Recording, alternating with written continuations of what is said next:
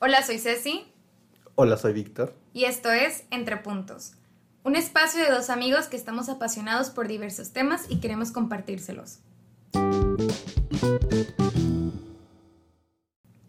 En las últimas semanas, el mundo se ha estremecido al ver imágenes, tweets, TikToks y noticias sobre las protestas de las mujeres en Irán, con la quema de hijabs y los cortes de cabello. Un descontento así no sucede de la nada. ¿Cuál fue la gota que derramó el vaso? La muerte de Mansha Amini, una joven de 22 años que solo bastó que se le escapara un mechón de cabello en Teherán para que la policía de la moral se la llevara y de manera aparentemente misteriosa muriera de un ataque al corazón. La situación de Irán es compleja y en este episodio queremos platicar por qué la población está tan enojada, cómo es la situación de la mujer iraní. ¿Estados Unidos está relacionado con esto? Y cómo afecta al resto del mundo y algunos otros pedillos. Y sin más, comenzamos. Primero hay que recordar algo. Ninguna situación así nace de la noche a la mañana. Como decía nuestra profesora Anabel, antes de llegar a la crisis siempre hay otras señales. Así como con la comida que no te agarras en el refri, ahí la dejas, la ves y sabes que no te la vas a comer y se va a echar a perder. Y si son tomates y están juntos, se van a podrir los demás. En el caso de Irán, hay que recordar que es la hija del antiguo imperio persa, que duró un chingo, desde que Ciro II, el Grande, llegó al poder en el año 559 a.C. y duró hasta 1979, cuando ocurrió la revolución iraní, que tuvo como resultado el derrocamiento de la monarquía persa. Y es que la historia de Irán no se puede separar tampoco de su pasado imperialista occidental pues desde el siglo XIX varias potencias han disputado la zona, en especial lo que viene siendo Rusia y Reino Unido. Sin embargo, posteriormente se va a incluir a este juego eh, Estados Unidos. Irán estuvo en un juego de poder en el cual definitivamente lo que les importaba mucho era la zona geográfica de Irán, pero también sus recursos que tenía. Y así llegamos al presente, básicamente con la dinastía Pahlavi.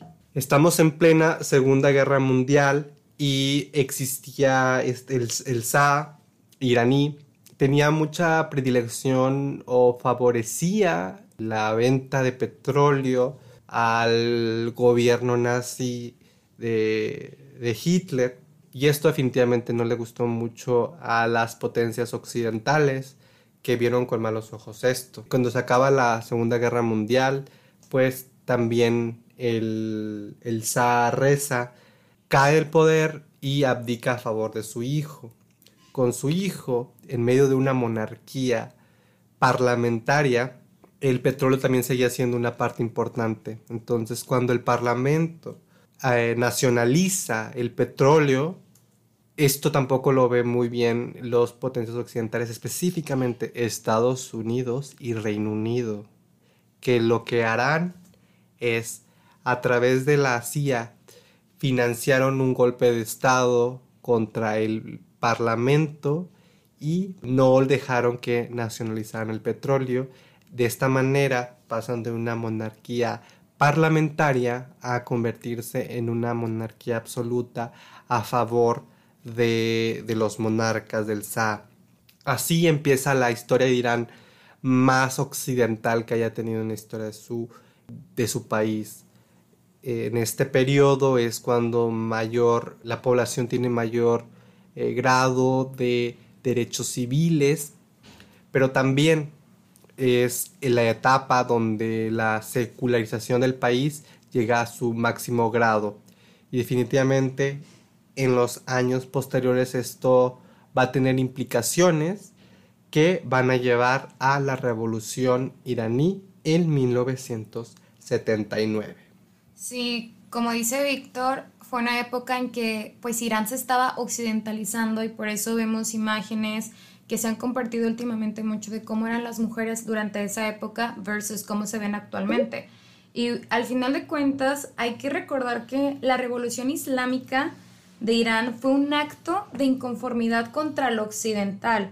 Fue un acto preventivo para evitar perder eh, las tradiciones propias y volver a lo que dicen sus escrituras sagradas. Y aquí donde aparecen estas imágenes tan influyentes de el primer ayatolá, este Ruhollah Khomeini, que él básicamente vivió exiliado años eh, de Irán hasta que pues justamente se fueron haciendo ciertas protestas, ciertos cambios sociales, inconformidades con lo que estaba pasando y eso le dio pie a que se dieran la revolución islámica. Y perdón que te interrumpa, pero hay algo que importante que se me pasó de ese día es que durante la, el último SA, realmente, o sea, sí había grandes derechos para los civiles, pero también había represiones, o sea, no todo era eh, bonito, porque sí, vivimos una etapa de occidentalización, pero los derechos políticos y civiles estaban muy asediados porque al final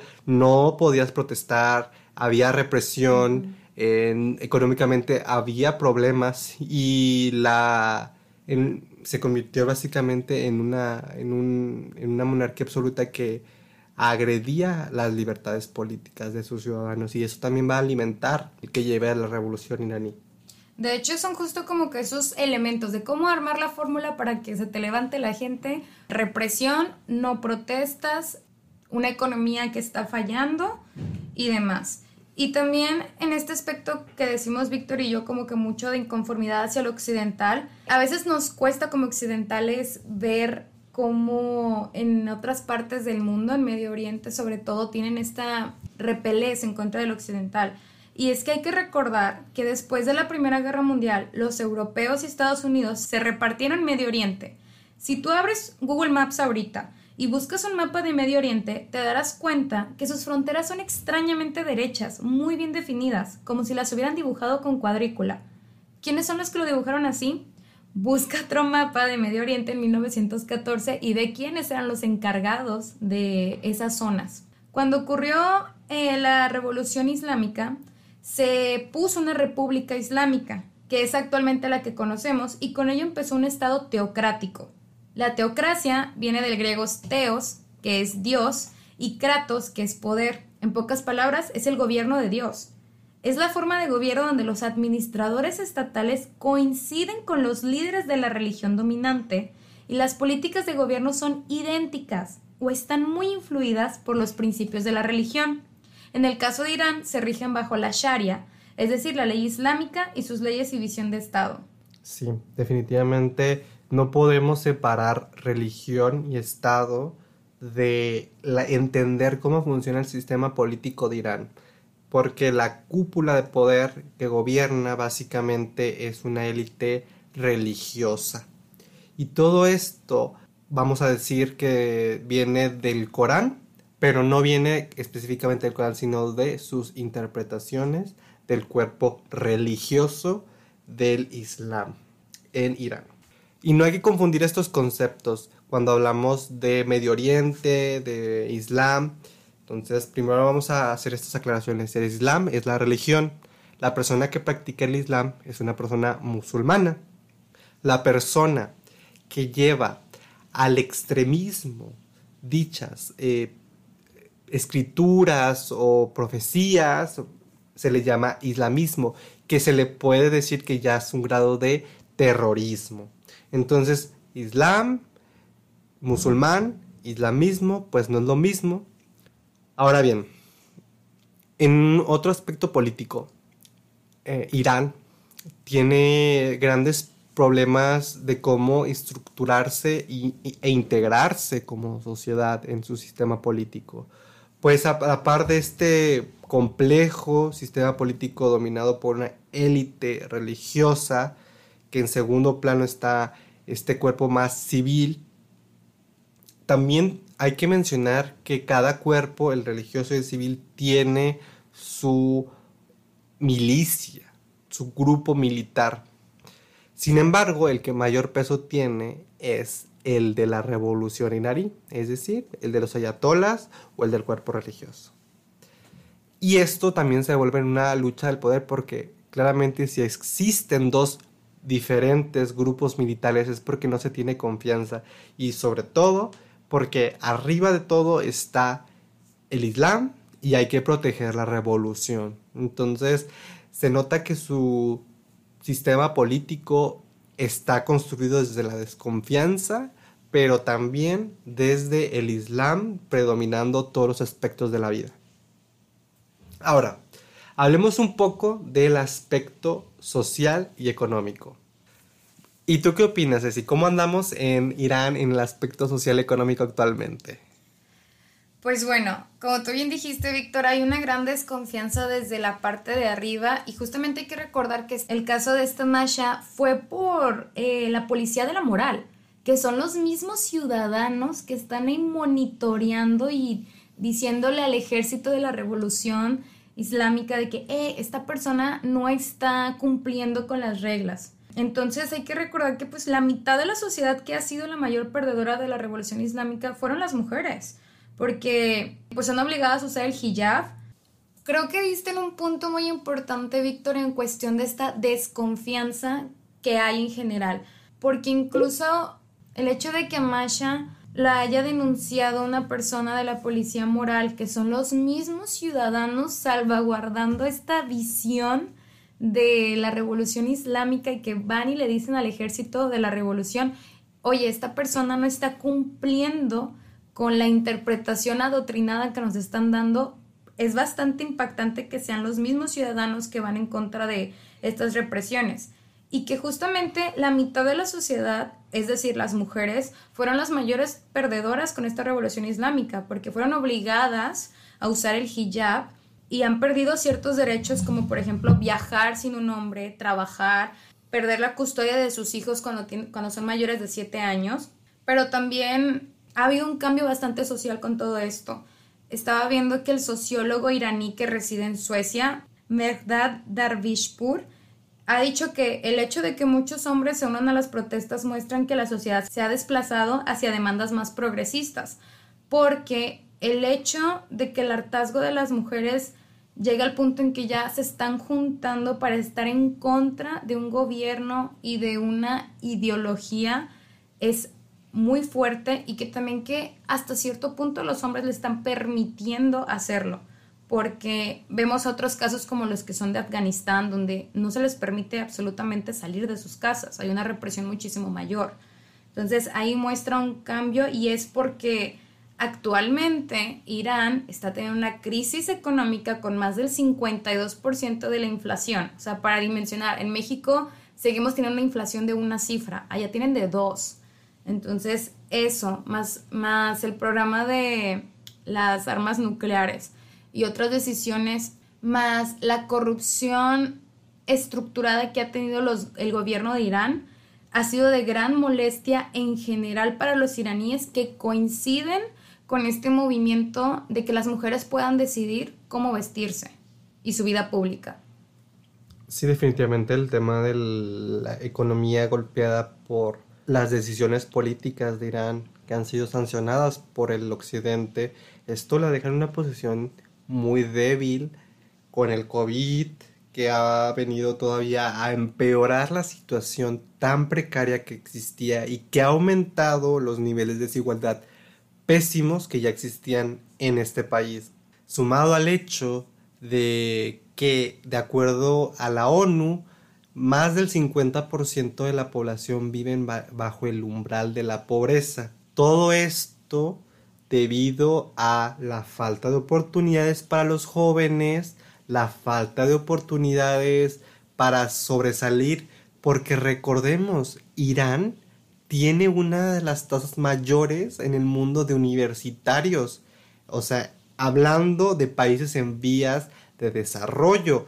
Irán tiene el potencial y la industria para salir adelante con esta fuerza laboral tan joven que tiene. Sin embargo, las decisiones políticas en el ámbito nuclear sancionadas por Occidente han afectado gravemente a esta población que vamos a decir que está viviendo una sociedad que se está eh, rompiendo sus sueños porque no hay un futuro en este país y que deciden migrar de hecho, pues las protestas en Irán no son nuevas. En el 2009 hubo protestas masivas contra el gobierno. Luego en el 2019, 10 años después, dos mujeres, Monire Arabshabi y Yasaman Arjani, fueron arrestadas por repartir flores a otras mujeres como protesta contra la ley del velo obligatorio. En tanto, la abogada Nasrin Sotoudeh fue condenada a 38 años de prisión y 148 latigazos por defender la libertad de vestimenta. Durante el 2019 miles de ciudadanos salieron a la calle por el aumento del combustible y hubo más de 300 muertos por represión policial. Y de hecho, justo lo que dice Víctor, hay demasiada población estudiada y son de los principales afectados al grado de que profesores, pensionistas, trabajadores de las refinerías de petróleo, ingenieros, agricultores y conductores de autobús han protestado desde el 2021 para acá por los precios, el estancamiento de los salarios y la corrupción crónica que tiene. Entonces, es un descontento social hacia el gobierno que se le suma a la lucha del género. Oye, Isa, ¿qué, ¿qué nos puedes decir un poco del acuerdo nuclear? Creo que es algo súper importante para el análisis. ¿Qué, ¿Qué, nos puedes decir? En el mundo hay más de 13.000 armas nucleares, según la ONU. Y bueno, ¿Quiénes son los que tienen armas? Rusia, Estados Unidos, China, Francia, Reino Unido, que son los que encabezan el Tratado de No Proliferación de Armas Nucleares. Y pues India, Israel, Pakistán y Corea del Norte que no están. Y de Irán siempre se ha rumoreado que tienen armas nucleares, porque como tú dices, tienen eh, buenas economías, tiene de los petróleos, o sea, de hecho ahora con todo lo que ha pasado de Ucrania, hay que recordar que Irán es poseedor de las segundas reservas más grandes de gas natural a nivel global. Y de cierta manera pues le ha beneficiado esto del el conflicto ruso-ucraniano. Recordando lo que tú bien dijiste de en contra de Estados Unidos, esta monarquía absolutista que apoyó a Estados Unidos durante los años 60, 70, pues no se alinea a la visión que tiene Estados Unidos y Occidente de alguien que tenga armas nucleares. De cierta manera, que un país no alineado a la visión de Occidente las tenga, pues representa un, peligro, entre comillas, para Estados Unidos y sus aliados. Al final, la manera en que justifica el gobierno iraní eh, su plan nuclear, que durante la gestión de Trump lo estuvieron hablando bastante, no llegaron a una negociación en sí. Sin embargo, los fines que dice Irán son los mismos con los que dice otro país que tiene armas nucleares con fines pacíficos en caso de que si tú me haces algo yo tengo con qué defenderme a mí y a mi pueblo. El primero de agosto de este año hubo comentarios de altos funcionarios del gobierno de Teherán eh, donde muestra un nuevo escenario. El principal jefe de energía atómica del país, Mohamed Eslami, aseguró que Irán tiene la capacidad de construir un arma nuclear, aunque creo que no tiene planes inmediatos para hacerlo. Pero pues la verdad no sabemos. Teniendo todo en cuenta este panorama de descontento y justamente nos lleva a lo de las protestas. Víctor, ¿tú qué has visto de estas protestas? ¿Son diferentes a las que han habido anteriormente en Irán? Sí, yo creo que han sido totalmente diferentes y por eso el, el ojo mediático, ¿no? De toda la prensa hablando de este tema, porque han sido diferentes. O sea, sí han habido protestas a lo largo de su historia como después de la revolución iraní, pero creo que esta tiene un tinte muy diferente. Y es que como tal, nunca se había revelado las mujeres en contra del hijab de esta manera de tener, de quemarlo, de, cortarse el pelo. O sea, esto ya es un, o sea, es, algo, es algo que es muy fuerte porque se está viendo que las mujeres están perdiendo el miedo. Se habla de una generación mucho más valiente que eh, está en contra de la policía moral. Pero el, el, punto aquí no es solamente hablar de derechos humanos, o sea, estas protestas pueden sumarse con las que ya existían de este descontento social por la precaria condición económica que existe en el país. Es decir, esta, o sea, sobre todo los que están marchando son personas jóvenes, personas universitarias. Es un movimiento joven, entonces lo que, lo que, lo que quieren es básicamente un futuro mucho más próspero, tanto en derechos humanos, pero también en economía, y eso es lo que yo creo que puede hacer temblar a la población. Y eso es lo que yo creo que puede hacer temblar al gobierno, porque el gobierno nunca había visto algo así. El gobierno no quiere que existan esas protestas. Y lo más interesante es que llegaron a Teherán. Las protestas usualmente no llegan a Teherán porque es la capital. Estamos hablando de la capital. que es aparte donde existen mayores fuerzas de la policía moral. Entonces, habla de un movimiento que está sí creciendo, que sí está, eh, que sí empieza por la muerte de, de Masha, pero recordemos que no es la primera que muere, o sea, por la policía moral, o sea, no sabemos, el punto es que se viralizó justamente por una fotografía en el hospital, eso hizo como el despertar de la sociedad.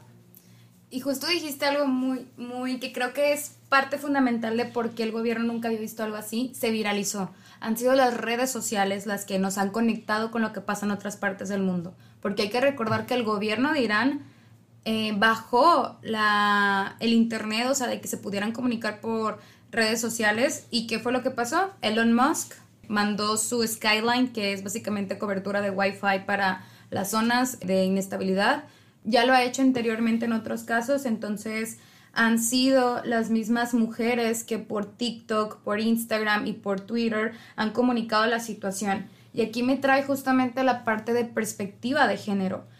Creo que como occidentales tendemos mucho a tener nuestra visión de derechos humanos y querer implementarla en otro país que tiene una cultura totalmente distinta a la que nosotros tenemos. En mi caso, pienso que solo las mujeres musulmanas tienen que tener el poder de decidir cómo usar sus prendas. Es muy fuerte estas imágenes de que una prenda que es sagrada para ellas, que es el hijab, lo estén quemando. Y esto es justo un mensaje de que ni el gobierno, ni los hombres, ni las personas que no compartimos sus creencias, ni sobre todo la interpretación que se tienen de sus creencias, tienen implementar el uso, ¿no? Y el cómo, porque justo como dice Víctor, Masha no fue la primera mujer que ha fallecido por esto, pero recordar que fue por un mechón de cabello. Esa es la parte indignante que se te sale un mechón de cabello y ya por eso te vale la muerte. No creo que haya alguien que no se haya indignado por esto y que incluso gente del gobierno ha estado cuestionándose qué va a pasar ahora. Y aquí Víctor te daría la pregunta, ¿qué crees que pase? ¿Qué crees que, pueda hacer Irán o la gente? Mira, yo creo que primero, antes de pasar esa pregunta, creo que es importante entender también que Irán tiene sus leyes morales, claro, pero cómo se aplican sí ha sido muy diferente, porque Irán, por decirlo así, se radicaliza y se desradicaliza dependiendo del presidente en turno y también pues a veces del ayatola.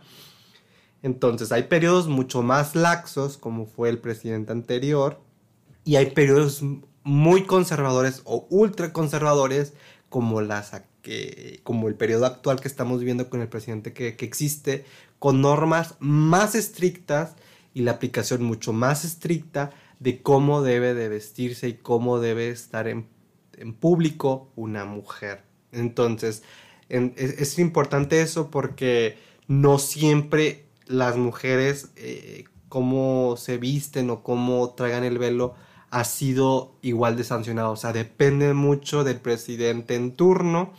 Entonces, eso es importante. El otro punto que mencionar, que pudiera parecer como para futuro, qué se puede hacer o qué va a pasar, pues básicamente el acuerdo nuclear es parte importante de esto y van a decir, ¿qué tiene que ver el acuerdo nuclear? Y eso es, es la razón por la que se mencionó en este podcast. El acuerdo nuclear, es, si no han seguido un poquito las, las noticias, el, actualmente pues líderes iraníes están eh, ante Naciones Unidas por ese tema, se van a presentar y todo esto. Y en estas sesiones que están en Estados Unidos, estos grandes líderes iraníes, pues se va a seguir renegociando este acuerdo nuclear que está en stand-by, pues porque como sabemos, Donald Trump se salió de este acuerdo que ya estaba pactado, con, que se llegó al acuerdo con Barack Obama. El punto es que a los líderes occidentales les surge el petróleo iraní porque actualmente el petróleo está carísimo y eso pues nos afecta a todos. El punto es que no van a... casi seguro que esta parte del acuerdo iraní no, no, no se va a incluir el tema de los derechos de las mujeres. ¿Por qué? Porque no es relevante.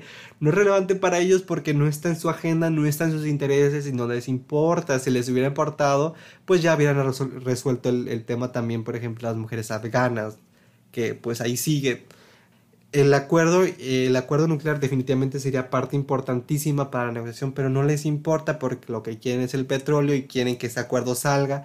Entonces no van a meter el, eh, el tema de los derechos de las mujeres a ese acuerdo como parte importante para su negociación. Porque aquí, como vemos en este acuerdo nuclear, no es que nadie esté obligando a nadie, porque al final tanto Irán quiere que les quiten las sanciones, quieren regresar a este comercio que tenían, pero Occidente también quiere su petróleo, entonces es, es, un ganar-ganar, no es como que alguien esté perdiendo. El punto es que Occidente no va a poner dentro de sus requisitos, quiero el tema de los derechos humanos o el tema de los derechos de la mujer como parte importante de esta negociación. No va a pasar y eso, eso sería como lo más... Realista. ajá, lo más realista. Fíjate que, bueno, a lo mejor para unas personas va a ser de UTA, entonces, pues, ¿qué hacemos, verdad? Y recordar que hay muchas organizaciones de la sociedad civil como Human Rights, Amnistía Internacional, donde puedes hacer donativos en caso de que quieras ayudar, porque estos cuerpos de gente organizada que, pues si los gobiernos, justo por los intereses que dice Víctor, de que me urge el petróleo, no le voy a poner atención a esto ahorita, porque también es la otra parte, no quitar el dedo del renglón. O sea, no creo que la sociedad civil iraní vaya a parar de sus intereses porque al final pues ellos ya están sufriendo las crisis económicas y ahora le sumas a esto.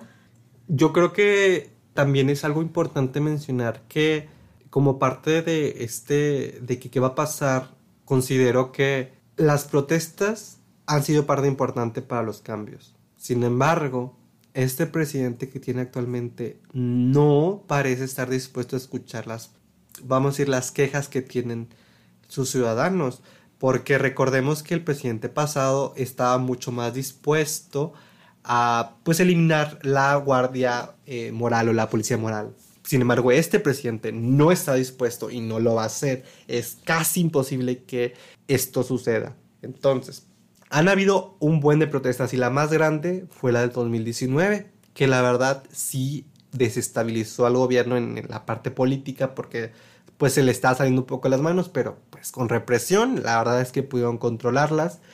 Ahora, esta también es, es una que está en crecimiento. En mi parecer, estas protestas que estamos viendo hoy no van a trascender de protestas porque la represión sigue siendo muy grande y al final la que, o sea, muchas jóvenes lo que se cuestionan después de una protesta es si me van a matar, si me van a violentar, si me van a meter a la cárcel, ¿qué tiene? ¿Cuál es el chiste de protestar si no va a cambiar nada?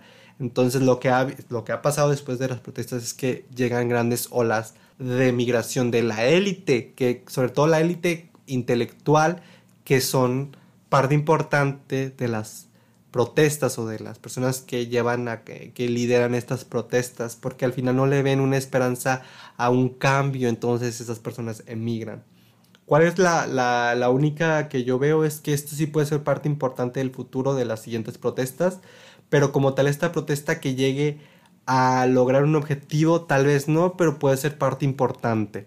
Es que para realmente hacer un cambio se tendría que unir todo el pueblo y tendrían que ir más allá de la interpretación del ayatolá, pero también justo se enfrentan contra estas estructuras enormes que es el ejército, de la revolución iraní y el ejército de la República de Irán. Entonces, puede que esto no sea el capítulo final, pero es un momento importante, porque a medida de que se pierdan vidas en más protestas, también están apareciendo cada vez más eh, las grietas en un sistema que ya no funciona para la mayoría de los iraníes, que están descontentos y que quieren una forma de vida diferente a la que actualmente tienen.